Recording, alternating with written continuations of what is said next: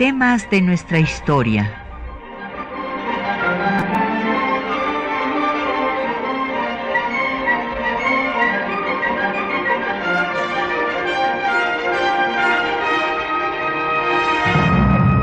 Un espacio que difunde el conocimiento del pasado para comprender nuestro presente.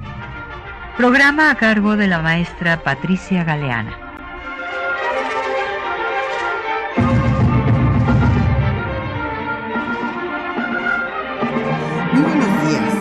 Pues el próximo lunes, que en lugar de que pues todo el mundo se esté acordando ahorita del buen fin, estén haciendo sus maletas para irse a una playa o etcétera, pues he aquí que el próximo lunes debemos celebrar el 107 aniversario de la Revolución Mexicana, este proceso en el que hubo varias revoluciones que en algún momento se unieron, luego se separaron, dos etapas, tres etapas digamos muy definidas, la etapa para sacar al dictador de más de tres décadas y la segunda etapa para sacar al usurpador que quería establecer una dictadura militar en toda la en toda forma, el gran carnicero como le han llamado. Con yo creo que con razón. Muchas personas a Huerta y después pues la guerra civil entre los eh, líderes sociales y el hombre de Estado, que era Carranza. Entonces, pues vamos desde luego a dedicar nuestro programa a hablar de este tema y nos acompaña el doctor Felipe Ávila, pues que es experto en la revolución. Bienvenido, Gracias, Felipe. Patricia, pues aquí estamos hablando de nuestra historia para, como dice el lema de nuestro programa, entender nuestro presente y actuar en él. y tenemos para ustedes cinco volúmenes de la revolución y los revolucionarios de José C. Valadez. Esta es una obra que recupera todos eh, los eh, testimonios, las entrevistas, los eh, pues sí son testimonios que dan los revolucionarios de sus acciones, la mayor parte de ellos en el exilio, eh, por, eh, recopiladas por José C. Valadez, este historiador que se dedicó, pues primero a la historia de la Revolución Mexicana, pero estudió tanto el siglo XIX como el siglo XX en México. Y la obra eh, fue publicada por el Instituto Nacional de Estudios Históricos de las Revoluciones de México, que justamente fue de las instituciones creadas, fue la institución, la institución, no de las, porque estaba yo hablando de, pensando en el monumento de la revolución, el museo, pero fue la institución creada para recuperar todas los eh, documentos, eh, testimonios, memorias sobre la revolución mexicana y eh, difundir su estudio. Esto fue en 1953 por el eh, pues último presidente que vivió y participó en la revolución, que fue Adolfo Ruiz Cortines.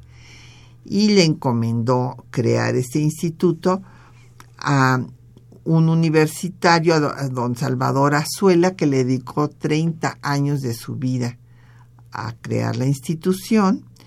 Y eh, pues había sido idea de otro maestro, un maestro de porfirismo que me dio a mí porfirismo, el güero Luján, José María Luján, que era un norteño así grandote, en, eh, rojizo, de, este, que eh, pues sí estudiaba el porfirismo, pero estaba muy consciente de que era indispensable estudiar la revolución. Así es que es muy interesante que él lo haya propuesto.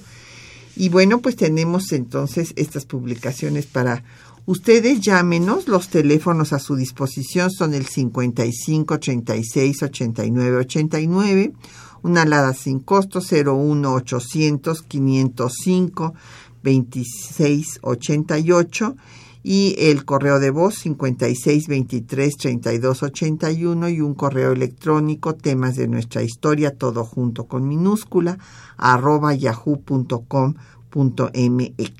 En Twitter estamos en arroba temas historia y en Facebook en temas de nuestra historia UNAM. Y el programa queda después en línea en el www.radio.unam.mx. Bueno, pues Felipe, estábamos hablando de cómo esta celebración del 20 de noviembre, pues tuvo primero, eh, pues es una manifestación, o sea, todo el calendario cívico de un país, y creo que esto es importante empezar por definirlo, es la posición del Estado frente a su historia. es la historia oficial esto que tanto satanizan y se dejan, se tiran al suelo nuestros colegas, que qué barbaridad, hay que acabar con la historia oficial y que este bajar a los héroes del pedestal y en fin acabar con los héroes de bronce y todas estas cosas que bueno, unas las dijo Luis González, pero lo han exagerado, le han subido de, tono y se creen muy originales eh, haciendo esto que es no dejar títere con cabeza, cuando, eh, como muy bien han escrito diversos eh, personajes a lo largo de nuestra historia y del mundo, pues los pueblos, todos los pueblos del mundo, todos, todos, todos, todos, todos, todos sin excepción de ninguno, reconocen a los personajes de su pasado que hicieron acciones importantes por esa nación. Y los que no lo hacen, pues son unos descastados. O sea, esto no, no existe realmente ningún pueblo que no tenga héroes. Por eso es tan triste que con estos dimes y diretes nos quieran dejar un pueblo huérfano de héroes y que quieran bajar a Juárez para subir al Arcángel San Gabriel y cosas por el estilo. Que es un hecho histórico, por eso lo cito, en Bustamante, Nuevo León.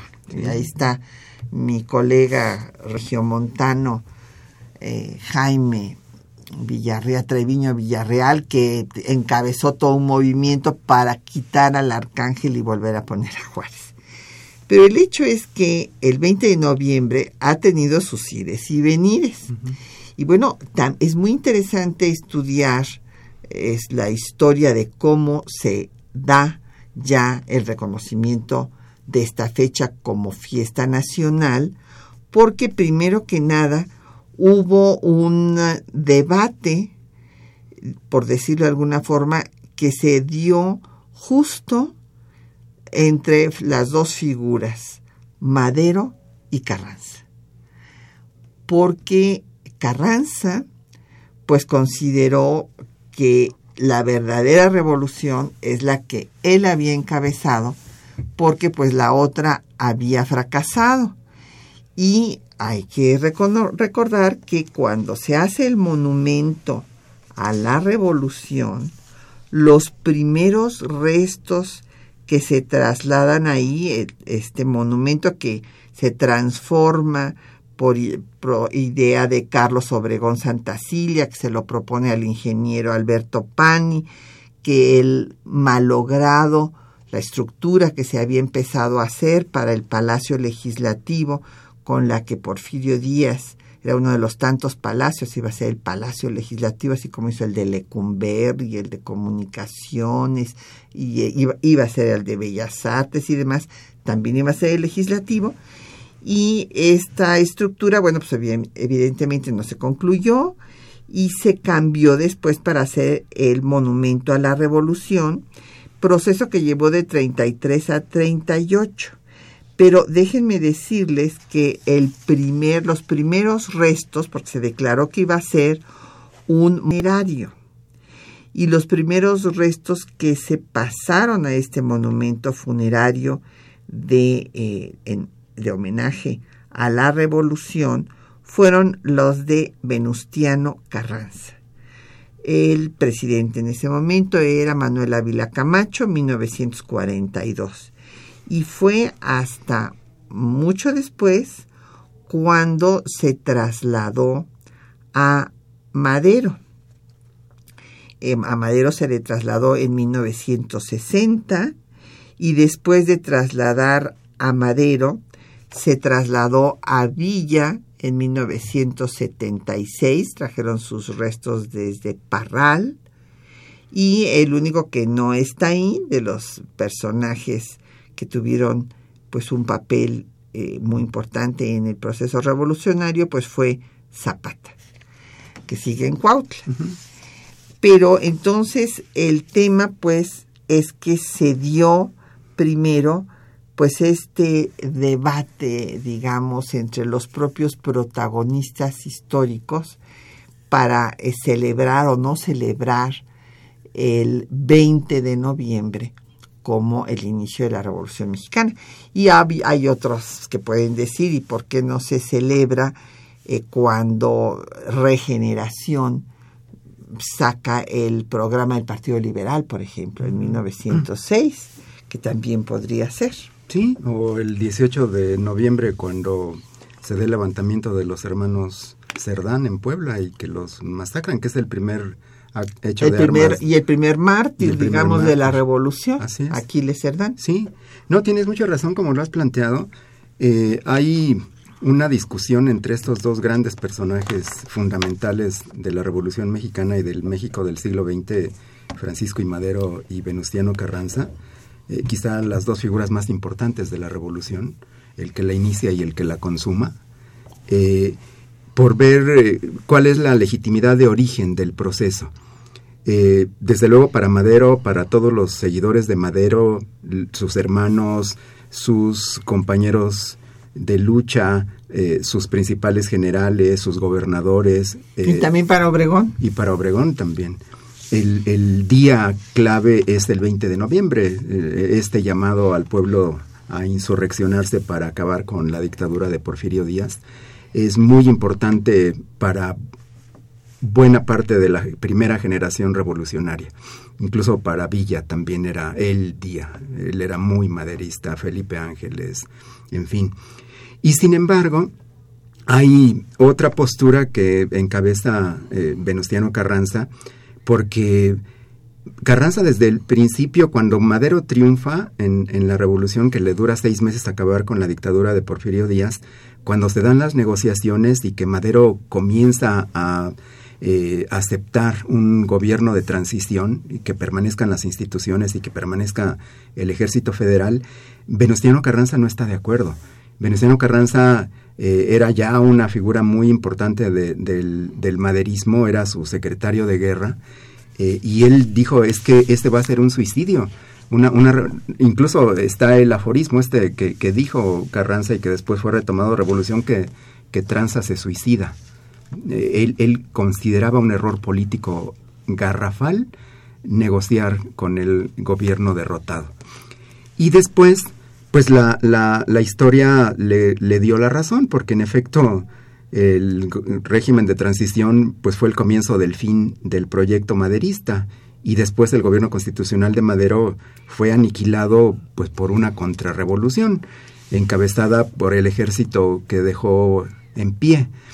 Y Carranza se dio cuenta también de que venía la contrarrevolución y se lo advirtió a Madero y le ofreció ayuda militar y Madero no escuchó esos eh, consejos, esas advertencias. Entonces, para Carranza, eh, la revolución maderista, con todo lo importante, había fracasado. Era un proyecto trunco. Porque no logró consolidar su gobierno. Así es. Al, al, haber aceptado que quedara el ejército porfirista. Así es. Y entonces él plantea, y él de hecho mientras vive le da más importancia a el 26 de marzo, a la proclamación del Plan de Guadalupe, que al 20 de noviembre el, llamado a Madero a través de, eh, del Plan de San Luis Potosí. Eh, y bueno, hay una división y una discusión entre las corrientes revolucionarias. Desde luego los carrancistas, los seguidores del primer jefe y después del presidente Carranza, eh, pues están de acuerdo con esta postura de su líder indiscutible, le dan más importancia al, al 26 de marzo. Y en cambio los obregonistas, los villistas, los, las fracciones opuestas a Carranza, sobre todo durante su gobierno, eh, pues para ellos es muy importante el 20 de noviembre y son ellos los que mantienen encendida esta llama de recuerdo. Y también Obregón ya, pues para marcar su distancia política, ¿verdad? y, en fin, sí. por la falta de apoyo que de Carranza a sus aspiraciones presidenciales. Pues vamos a hacer una pausa para escuchar el corrido de levantamiento de Madero con la División del Norte. Hasta que se llegó el día, señores, que el Señor nos concediera que la nación alcanzara lo que más le conviniera. México está de alegría, revoloteando bandera.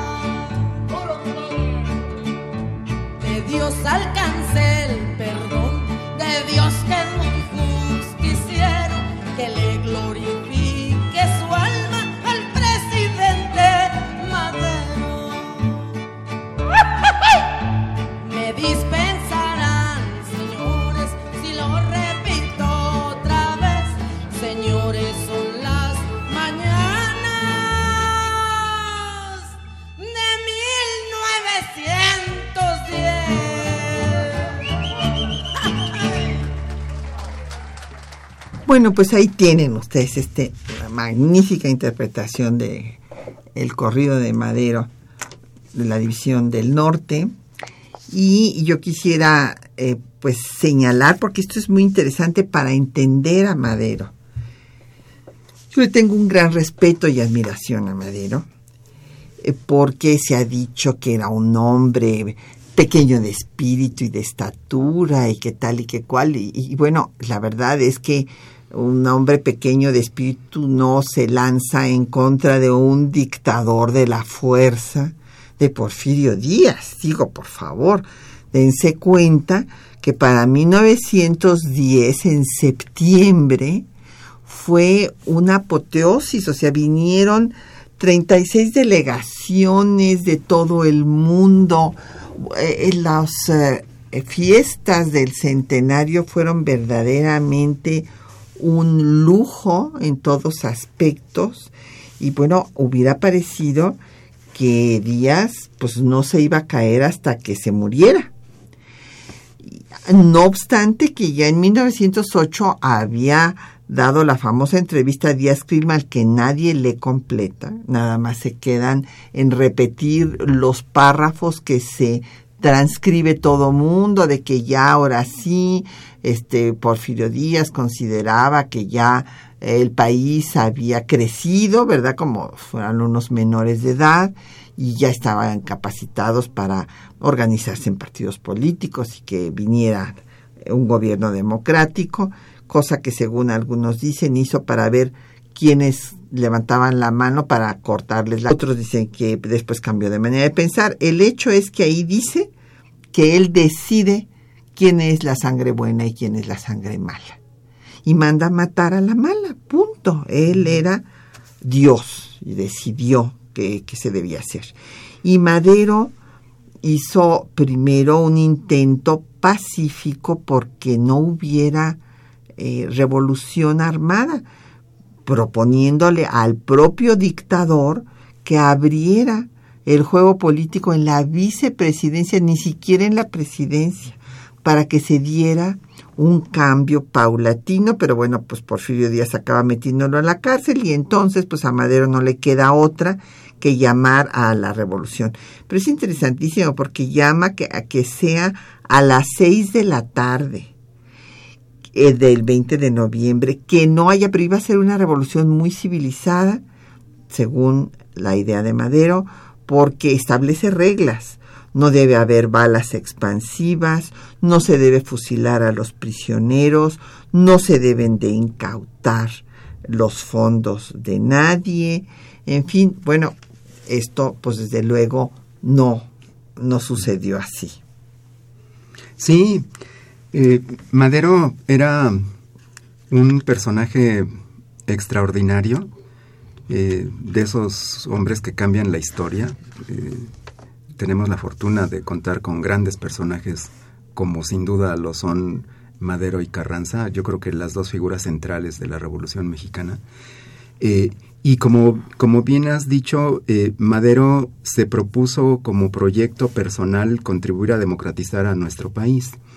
Y lo hizo de una manera muy racional, muy bien planeada organizar un partido político que no había. El Partido Nacional Antireeleccionista es el primer partido político eh, moderno que eh, se agrupa alrededor de ideales, de, propuestas, de un programa eh, que elige democráticamente a sus candidatos, que establece una red nacional de clubes antireeleccionistas y que en una convención nacional eligen a su candidato a la presidencia. Eh, ya tiene un partido, ya tiene un programa, ya tiene un candidato y hace las primeras giras políticas también de, modernas del siglo XX mexicano. Va a todos lados y como era un hombre tan carismático, pues la verdad es que se convierte en un fenómeno político porque cada vez atrae a más, a más y a más gente. Sí, era un hombre afable, se daba a querer. Seducía con, su oratoria, eh, convocaba eh, al entusiasmo popular. Entonces se convierte realmente en un fenómeno que Porfirio Díaz no esperaba porque al principio lo ningunea, dice, pues, no va a, en Veracruz ni no despegue, ¿no? no va a despegar. Pero cuando ve en lo que se ha convertido el antireeleccionismo, entonces sí se asusta y dice esto no puede seguir y lo manda meter preso. Las elecciones se llevan a cabo con el candidato opositor en la cárcel. sí, Sí, eh, Porfirio Díaz no se daba por las ramas desde un principio. No me platiquen a mí que nada más al final era un autócrata sí, claro. de corazón. Sin duda.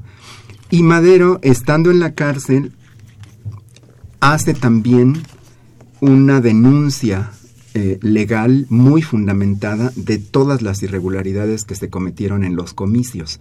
Y hay un memorial, hay, hay toda una serie de testimonios que recopilaron los maderistas de cómo se abrían las casillas, cómo se obligaba a votar, cómo firmaban con la misma tinta los funcionarios, poniéndole puros votos a Porfirio Díaz y ningún voto a Madero.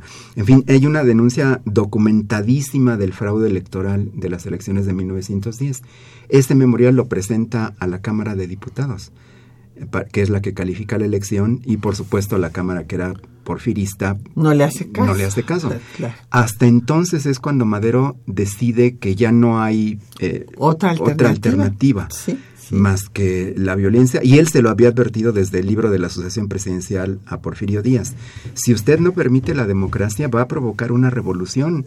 Así es. Como si lo estuviera previendo. Bueno, pues eso fue lo que ocurrió. Porfirio Díaz no abrió la democracia. Eh, Madero agotó todas las instancias legales, todas, todas, todas, y cuando no le quedaba otra, desde la cárcel, pues decide convocar a una rebelión. Así es, pero una revolución ordenada, porque Muy, con reglas sí, sí, sí. civilizadas. Bueno, nos han llegado muchas preguntas y comentarios de nuestros radioescuchas. Don Efren Martínez eh, me pregunta que a qué me refiero con tres etapas de la revolución. Bueno, primero es la revolución maderista, don Efren encabezada por Madero, en donde ya está Villa, está Pascual Orozco, y pues toman Ciudad Juárez, y entonces Porfirio Díaz manda a sus negociadores a que pues haya estos tratados de Ciudad Juárez, que son los que Carranza considera un error. Y bueno, pues sí, porque él había dicho que no había que reconocer a este gobierno y acaba reconociéndolo acepta que se vaya Porfirio Díaz y que venga un gobierno interino de León de la Barra y que quede todo el ejército intacto, que pues es el que va a acabar derrocándolo, encabezando, encabezado por Huerta. Entonces la segunda etapa es la constitucionalista encabezada por Carranza para sacar a Huerta.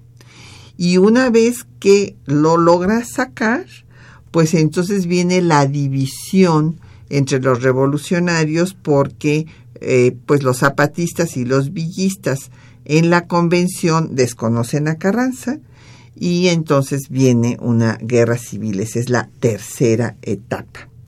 Y también don Efren nos pregunta que qué conferencias tenemos próximamente y que por qué se dice que Huerta era sanguinario. A ver, primero lo de sanguinario de Huerta.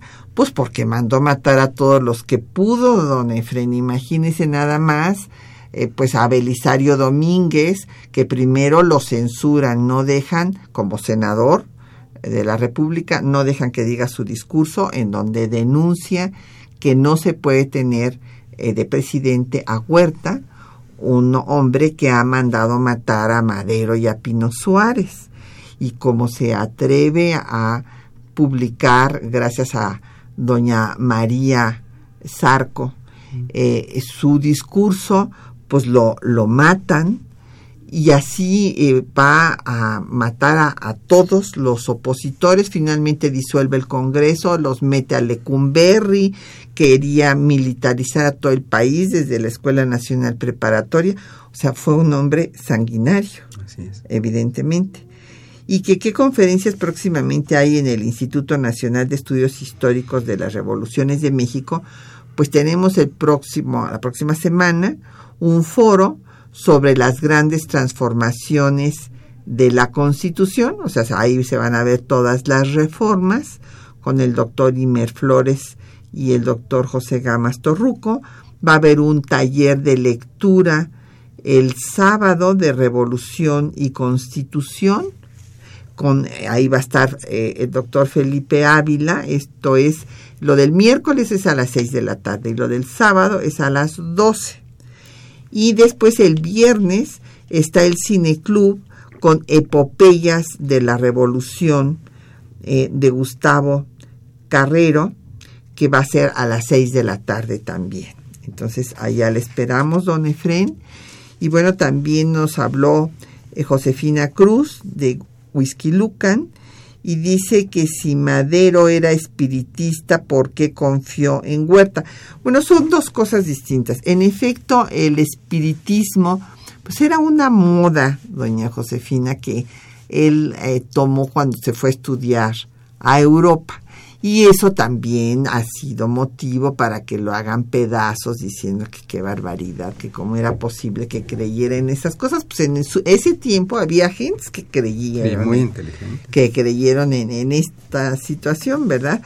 Y el tema de que por qué confío en Huerta, pues sí, fue un grave error, doña Josefina. ¿Qué quiere que le diga? O sea, inclusive su hermano le llevó a Huerta y le dijo que Huerta era un traidor y entonces Huerta le dijo que le diera 24 horas para demostrarle que no lo era y en esas 24 horas agarró a Gustavo Amadero, lo, lo mataron en forma espantosa y bueno, pues evidentemente ya vino la decena trágica que acaba con la vida y el gobierno de Madero.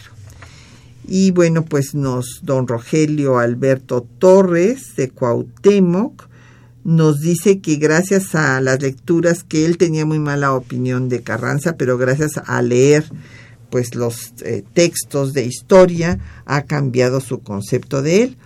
Eh, qué bueno, don Rogelio. Pues sí, es que muchas veces si no profundizamos, ¿verdad?, en los temas y nos quedamos con los cintillos de la prensa, cuando la prensa es amarillista, o con lo que dicen personas que tienen un interés político en hacer pues que tal personaje sea denostado y el otro sea heroificado porque es con el que más se identifican y no vamos a leerlos, pues entonces no este, estamos teniendo una opinión informada y fundamentada.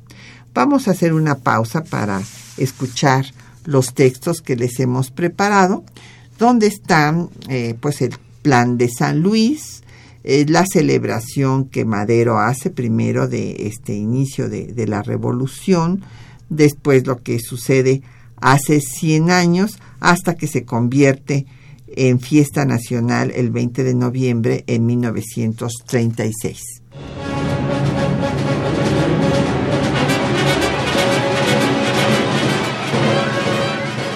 El 5 de octubre de 1910, Francisco I. Madero lanzó el Plan de San Luis, en el que desconoce la autoridad de Porfirio Díaz y hace un llamado al pueblo mexicano a levantarse en armas en contra de la dictadura.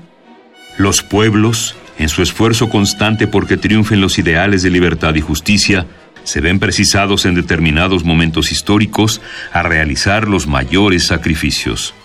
Nuestra patria ha llegado a uno de esos momentos una tiranía que los mexicanos no estábamos acostumbrados a sufrir. Desde que conquistamos nuestra independencia, nos oprime de tal manera que ha llegado a ser intolerable. El día 20 del mes de noviembre, a las 6 de la tarde en adelante, todos los ciudadanos de la República tomarán las armas para arrojar del poder a las autoridades que actualmente gobiernan. Ciudadanos, no vaciléis pues un momento. Tomad las armas, arrojad el poder a los usurpadores, Recobrad vuestros derechos de hombres libres y recordad que nuestros antepasados nos legaron una herencia de gloria que no podemos mancillar. Madero celebró el segundo aniversario del inicio de la revolución con un banquete en Palacio Nacional, en una ceremonia de carácter privado con miembros de los poderes legislativo y judicial. En su discurso señaló, Quise que el primer banquete fuera dado en la fecha que actualmente conmemoramos, porque debido a la revolución que se inició el 20 de noviembre de 1910, es posible el armónico funcionamiento de los tres poderes. Esa revolución ha hecho efectiva su respectiva independencia, la cual es indispensable para que cada poder responda a los altos fines para que ha sido creado y para que ha sido electo por la voluntad popular. Debo manifestar que la principal aspiración que la engendró que la principal aspiración que llevó al pueblo a esa lucha que se consideraba estéril e imposible fue la libertad. El resultado respondió a las aspiraciones del pueblo. La libertad es un hecho en la República, pero una vez principiado a funcionar el gobierno de la voluntad popular, se han presentado a la consideración del pueblo nuevos problemas. Para que esa libertad pueda dar todos sus frutos, necesita estar encausada dentro de la ley. La nación que se siente feliz con la libertad quiere disfrutar de todos sus beneficios y únicamente lo lograremos estableciendo por completo la paz de la República. Y para lograrlo, no es únicamente la acción del ejército la necesaria, se necesita también la preventiva, y eso compete a las cámaras legisladoras, dictando leyes que en su sabiduría juzgue necesarias, a fin de evitar que la República sea constantemente presa de convulsiones como la que actualmente conmueve. Debemos preocuparnos por establecer sólidamente la democracia, No me preocupo por la consolidación del gobierno que tengo la honra de presidir, porque yo considero que los mayores peligros han pasado. Luis Cabrera, entonces presidente de la Cámara de Diputados, respondió a las palabras de Madero. La labor encomendada en los actuales momentos históricos a la Cámara de Diputados es una labor de muy alta significación para llevar a cabo los ideales que originaron el movimiento revolucionario de 1910 lucha que llevaba por objeto no solamente la reconquista de las libertades políticas, sino también la conquista de la justicia y la reforma de las condiciones económicas de nuestra patria. Todo aniversario es ocasión de un examen de conciencia y de una declaración de propósitos. Y el aniversario de la iniciación del movimiento revolucionario de 1910 no puede dejar de ser la mejor oportunidad para que los miembros de los tres poderes de la Unión se comuniquen sus ideas y propósitos por la realización de los ideales de reforma proclamados e iniciados el 20 de noviembre de 1910 y por la prosperidad, por la paz y por la libertad de nuestra patria. En 1917 se conmemoró públicamente por primera vez el aniversario de la Revolución Mexicana de manera sencilla, con ofrendas florales, ante la tumba de Madero. Sin embargo, no hubo acto oficial. Fue hasta 1929 cuando se realizó la primera ceremonia oficial en el campo deportivo militar inaugurado en Balbuena y contó con la asistencia del presidente interino, Emilio Portes Gil. Se organizó un desfile con carros alegóricos simbolizando los deportes que se cultivan en el ejército, es decir, polo, esgrima, natación, fútbol, béisbol y la participación de obreros, militares y niños. Finalmente, el 18 de noviembre de 1936, el Senado aprobó el decreto que declaró fiesta nacional el 20 de noviembre, fecha del aniversario de la Revolución Mexicana. Artículo único. Se declara Día de Fiesta Nacional el 20 de noviembre de cada aniversario de la Revolución Mexicana. Este decreto comenzará a surtir sus efectos a partir del 20 de noviembre del año en curso. Pues nos han llegado muchas preguntas y comentarios. A ver, aquí eh, Rosario Velázquez Meléndez, de la Gustava Madero, él dice que eh, los que Porfirio Díaz fue aplaudido a nivel internacional y que un dictador no se queda porque él quiere, sino porque por la situación política y social así lo demanda y que por lo tanto no hay que hablar mal de don Porfirio. Pues doña Rosario, con todo respeto, difiero totalmente de usted. Mire, le voy a recordar. Porfirio Díaz, pues primero cobra fuerza como militar, eh, luchando en contra de la intervención francesa y quiere que eh, Juárez, pues eh, salga del poder después de su primer periodo, del primer periodo de reelección. Ahora, cabe decir, porque también todo el mundo dice, ay, es que también Juárez era un dictador. Por favor, hay que ver las circunstancias. Juárez gobierna primero como interino porque era presidente de la Corte y como Ford da un golpe de Estado en contra de la Constitución de 57. Entonces, él tenía que ocupar la presidencia, porque así lo establecía la Constitución de 1857. Luego de la guerra civil, pues no se puede obviamente hacer elecciones y es hasta que termina la guerra civil cuando hay la primera elección y él es elegido solamente por tres, tres votos. Le estaba la cosa muy dividida, se queda por tres votos. Viene la intervención francesa y entonces González Ortega quiere que se quite en plena eh, este, intervención francesa para ponerse él, que era el presidente de la corte, y bueno, González Ortega también era un militar, y pues nadie lo acepta, ni Porfirio Díaz, porque pues era un suicidio en ese momento cambiar de mando, o como cambiar de caballo a mitad del río con los franceses aquí. Y entonces viene la primera reelección en 67. Ahí todo, nadie dice nada, pues en realidad era la primera eh, vez que iba a haber un momento aparentemente normal, porque así como a Carranza gobierna todo su gobierno con el país en armas, porque hay movimientos armados por todas partes, igual le pasa a Juárez. Ustedes imagínense, después de un periodo tan largo de guerra, tres años de guerra civil y casi cinco años de ocupación militar, pues el país estaba eh, sumido en el caos, mandolerismo por doquier, etcétera, etcétera. Y entonces después Porfirio Díaz se levanta con la bandera de la no reelección en contra de Juárez, pero no le gana. Y cuando eh, Juárez muere, Sebastián Lero de Tejada ocupa su lugar y después es electo y cuando se quiere reelegir, otra vez Porfirio Díaz se levanta con la bandera de la no reelección. Y entonces lo derrota con las armas en la mano. Y a unos marinos veracruzanos que habían permanecido leales al Lerdo de Tejada, pues los manda a matar. Así es que esto de que fuera necesario, pues, pues no, no era necesario, quería tener el poder y lo tuvo y lo mantuvo a base de matar a todos sus opositores. Así es que, doña Rosario, le recomiendo que leamos los libros de historia para ver todo lo que hizo Porfirio Díaz con lo, el pueblo yaqui, con Tomochic, eh, la situación en Valle Nacional, eh, la represión de la huelga de Cananea, de Río Blanco y todo lo que les hizo a los periodistas. Y ya después platicamos, doña Rosario, otra vez. Don Aurelio García Alcántara de Tultitlán nos dice que qué es lo que anunciaba la revolución económicamente.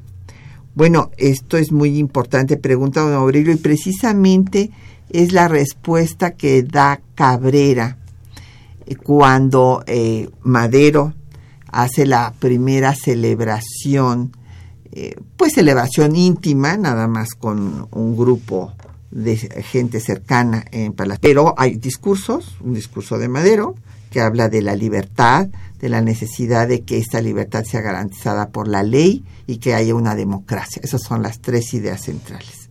Y Cabrera le contesta que hay que hacer justicia con cambios económicos, precisamente lo que usted está diciendo, pues para obviamente limitar los latifundios, regresar sus tierras a los pueblos que habían sido desposeídos, etcétera. ¿Y qué queda de la revolución? pues nada menos la constitución que nos rige, don Aurelio. Hasta ahorita, la culminación de todos estos procesos revolucionarios es la constitución de 1917, que en su momento fue la más avanzada de su época, con la que se inauguró eh, pues el constitucionalismo social. Don León David Casas Romero dice que si la canción de la cucaracha se la hicieron a Huerta. No, eh, la canción es una canción revolucionaria y ahí este pues eh, algunos le cambiaban algunas estrofas para burlarse de Huerta eh, porque parecía que le gustaba, además de que era un ebrio consuetudinario, le gustaba la marihuana. Don Rogelio Jasso de Coyoacán que si el movimiento carrancista fue mucho más cruento que el de la Revolución Madrid, pues sí, en primer lugar fue, fue mucho más prolongado, o sea, la Revolución Maderista en seis meses logró que se fuera el dictador y el movimiento en contra de Huerta pues duró un año y medio, o sea, tres veces más, y después pues la lucha contra los eh, eh, convencionistas fue mucho más cruenta, evidentemente, y prolongada pues todavía, o sea, Zapata va a ser eliminado hasta 1919 y Villa sobrevive a Carranza, entonces pues sí, es mucho más cruenta. Y Rogelio, no, Rodrigo Gómez, perdón, don Rodrigo de la Cuauhtémoc dice que si Carranza se dedicaba a sabotear a los gobernadores que no le gustaban. Bueno, pues mire usted, ¿qué quiere que le diga don Rodrigo? Todos los eh, eh, diferendos políticos llevan a que haya eh, pues acciones a favor o en contra de sus de las personas afines. Quisiera, no sé, qué ejemplo nos puede usted dar de este saboteo. Déjeme decirle que los que limitaban al gobierno de Carranza eran no solo gobernadores, sino los legisladores. No le dejaban, o sea, vamos, ni siquiera le daban las facultades que a veces necesitaban, ni las leyes reglamentarias, ni nada. Era un momento muy difícil de la, de la historia. Sí, sin duda. Eh, el gobierno de Carranza, a pesar de que es el, el triunfador de la revolución, eh, uno podría pensar que en cuanto se promulga la constitución y que Carranza gana las elecciones y asume la presidencia, pues iba a gobernar un país pacificado. Y desde luego, como ya lo señalaste, esto no fue así. Todos los eh, meses de los tres años del gobierno constitucional de Venustiano Carranza estuvo luchando contra rebeliones serias Estuvo también... tres, tres años. Tres años, sí, tres años.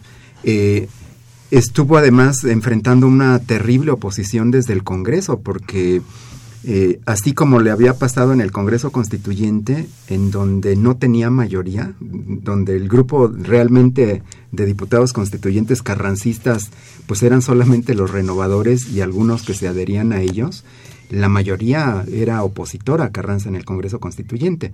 Por eso modificaron eh, tanto artículos centrales su proyecto de reformas constitucionales. Bueno, en la siguiente legislatura que se elige, que es la 27, también ahí el presidente Carranza está en minoría. Sí. El Partido Liberal Constitucionalista, que se identifica ya más con Obregón y con Pablo González que con Carranza, hace una labor de obstrucción sistemática a todas las decisiones importantes que envía el presidente Carranza. Y realmente es, es también muy, muy ilustrativo seguir las discusiones en la 27 legislatura, porque quien mejor defiende las iniciativas del presidente es Luis Cabrera, que es, es diputado, gana, gana las elecciones por el distrito de Puebla en donde nació y él es el que ilustra a los diputados de la trascendencia de las iniciativas de Venustiano Carranza y aunque gana los debates en términos de solidez argumentativa. Sí, muy inteligente. Se vota y pierde. Vota en contra. Y le, lo mayoritean. Entonces es una labor, parte de, de también del fracaso de, de, Carranza, y porque pues lo asesinan, claro. y lo derrocan, este, no es solamente por haberse opuesto a la candidatura de Álvaro Obregón, que era pues un suicidio político, porque Obregón era el personaje más popular y con más prestigio en el ejército, con más seguidores. Eh, pero también por esta labor de obstruccionismo de los legisladores y de muchos de los gobernadores que tampoco estaban de acuerdo con, con, Carranza. con Carranza. Pues vamos justo a escuchar el corrido de Venustiano Carranza con los hermanos César.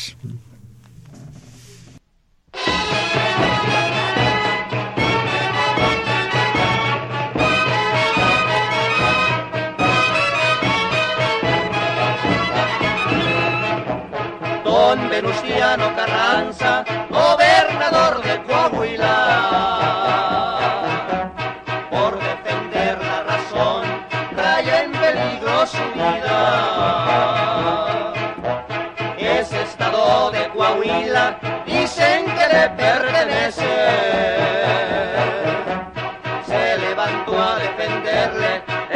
1913. Don Venustiano Carranza, jefe de resolución.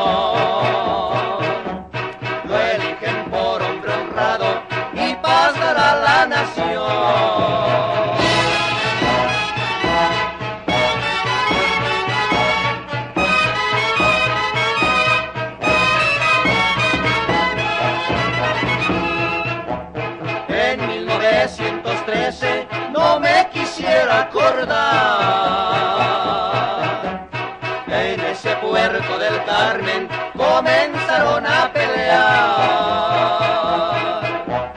Muera Victoriano Huerta, muera el gobierno fatal. Que vivan los carrancistas que nos dieron libertad.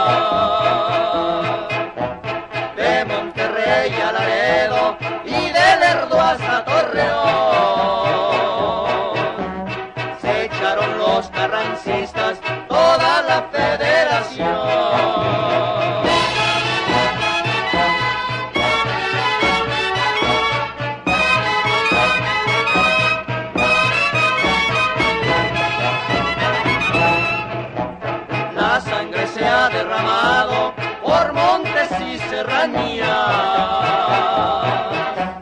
Por culpa del victoriano, un dragón y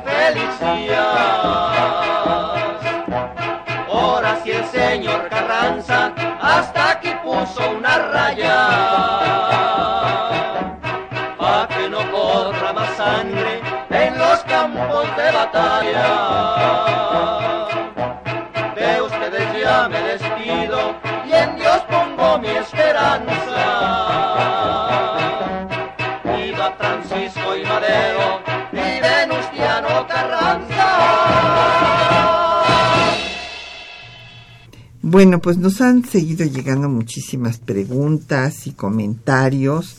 Aquí una protesta de don Agustín Mondragón de la Cuauhtémoc. Y tiene mucha razón. Dice que de ninguna manera se puede comparar a Benito Juárez con Porfirio Díaz. Benito Juárez defendió la independencia nacional, reestructuró a la República y Porfirio Díaz pues lo traicionó y se convirtió en un dictador, amigo del clero católico y de los empresarios. Sí, bueno, y una cosa muy importante, cuando puso a su compadre, Manuel González, Manuel González cambió el sentido de la propiedad, eh, señalando que quien era propietario del suelo era propietario del subsuelo, igual que pasa ahorita en Estados Unidos. Y entonces se les dieron una cantidad de concesiones a las compañías petroleras y esto es lo que va a recuperar el artículo 27 de la Constitución, el derecho de eh, México sobre el subsuelo. Bueno, don Jesús Ríos dice que estudiar la historia regional, eh, que, que, que si se entiende más la revolución, sí, desde luego, don Jesús, es fundamental pues ver que cómo se vivió en cada región el proceso revolucionario y tenemos una colección en el INERM eh, que se llama Revolución y Constitución, donde se ve cómo se vive la revolución en cada estado y también cómo se van dando las constituciones estatales, eh, pues acordes a la Constitución Federal de 1917. Eh, Mario Orozco Méndez, le mandamos saludos de Iztacalco, nos llama y dice que por qué se acusa a Madero de traidor que tuvo acuerdos con Limantur. Pues yo no sé de ningún acuerdo, don Mario, para nada, o sea, ni tampoco de esta acusación absolutamente infundada, eh, pues de, de traición y aquí Jeremías por Twitter nos dice que qué influencia extranjera tuvo Díaz eh, al final de su dictadura, que si su origen indígena influyó en su sumisión a los extranjeros. A ver, Jeremías, punto uno. En cuanto a la influencia extranjera que tuvo Díaz, pues Díaz era un afrancesado, o sea, le encantaba todo lo, la moda francesa, etcétera, etcétera doña Carmelita lo polveaba con eh, polvo de arroz para que no se bebiera tan moreno. Imagínese usted, para que calcule don Jeremías cómo pues se despreciaban o menospreciaban a nuestras raíces indígenas y que si por esto se sometió a los extranjeros, no. O sea, tampoco podemos decir que se sometió a los extranjeros porque les quitó a los gringos eh, Bahía Magdalena y ya con eso empezó a tener problemas. Lo que pasa es que él quería, sí, en efecto, que hubiera gran desarrollo económico y todas las dictaduras del mundo logran ese desarrollo económico, pues sí, porque pues a base de mano dura, ¿verdad? Entonces, pues si vemos a Mussolini y va uno a Eur, eh, pues es la parte más eh, llamativa de Roma, con grandes palacios, eh, pues si vemos Francisco José, que hermano de Maximiliano, se le debe el embellecimiento de Viena, pero Francisco José fue un autócrata también. Si vemos Franco, pues Franco puso las bases del desarrollo de España a, mano dura, a base de decidir cuál era la sangre buena y cuál era la sangre mala. igual que don Porfirio. Entonces, todas las dictaduras del mundo se han caracterizado por desarrollo económico y grandes obras públicas. Don Daniel Gutiérrez Carvajal de la Coyoacán, que si realmente son los restos de Villa los que están en el monumento, sí, salvo la cabeza que como usted sabe se la robó un gringo y este pues no sabemos dónde quedó. Y eh, también aquí eh, Jorge, bueno, Jorge Virgilio nos dice algo que este es muy interesante que el doctor Felipe Ávila nos abunde en el tema, porque Jorge Vigilio dice que sí se puede definir a la Revolución Mexicana como una revolución burguesa nacionalista. Bueno, esta es la definición que hacen los eh, comunistas soviéticos. Don Jorge, yo no la comparto. ¿Cómo le vamos a llamar burgueses a todos los campesinos que se unieron al movimiento zapatista, a todos también pues los desarrapados que se unieron a las huestes villistas, a los yaquis y mayos, eh, grupos indígenas que se unen a Obregón, o sea, pues no, no, no son burgueses. Entonces, este es una eh, forma de llamarlo que eh, no comparto. Sí, esta clasificación de denominar a la Revolución Mexicana como una revolución burguesa nacionalista viene de, pues, de una clasificación que, deriva del el marxismo soviético. Eh, hay dos historiadores rusos, eh, Rudenko y Alperovich, que en los años 60 del siglo pasado hicieron un libro sobre la Revolución Mexicana y ellos eh, aplicaron esto que era como la doctrina más aceptada de el socialismo soviético, la versión oficial del socialismo eh, derivado de, la Revolución Soviética, que consideraba la evolución de la humanidad en, etapas. Eh, una primera que era el comunismo primitivo, eh, una segunda que era el esclavismo, una tercera que era el, el feudalismo y luego el capitalismo. Y la etapa superior a la que iba a llegar la humanidad pues era el comunismo. Entonces era como una sucesión de etapas que llevaban necesariamente al mismo fin y así es como se clasificaba la historia de cada país.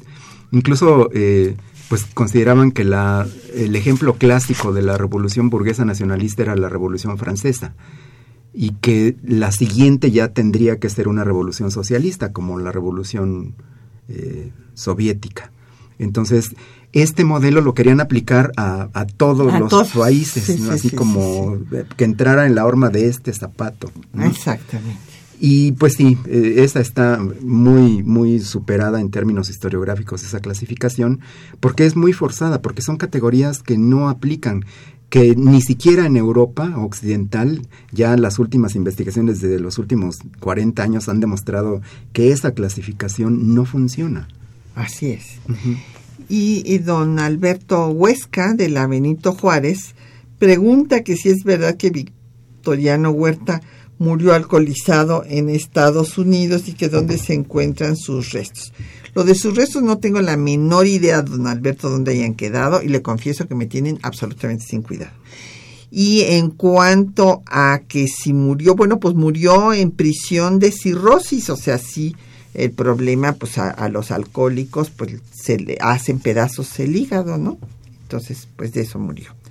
Le agradecemos muchísimo a don Rubén Avilés, eh, pues que dice que ya con la nueva aplicación de Radio UNAM puede escuchar muy bien el programa. Qué bueno, don Rubén.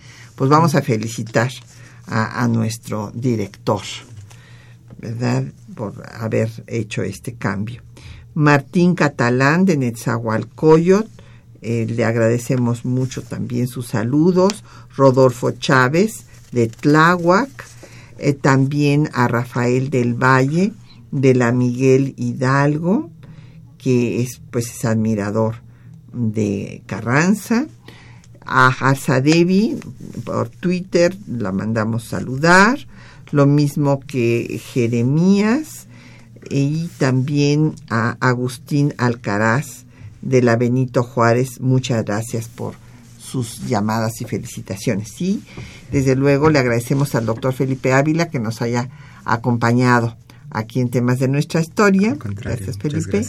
Y muchísimas gracias a nuestros compañeros que hacen posible el programa Juan Estac y María Sandoval en la lectura de los textos, Socorro Montes en el control de audio, Quetzalín Becerril en, en, la producción, en los teléfonos Erlinda Franco con el apoyo de don Felipe Guerra. Patricia Galeana se despide de ustedes hasta dentro de ocho días.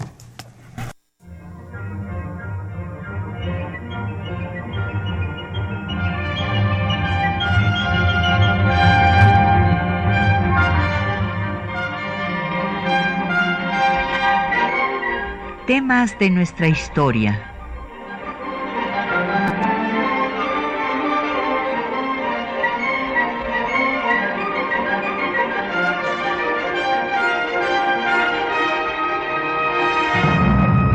Un espacio que difunde el conocimiento del pasado para comprender nuestro presente.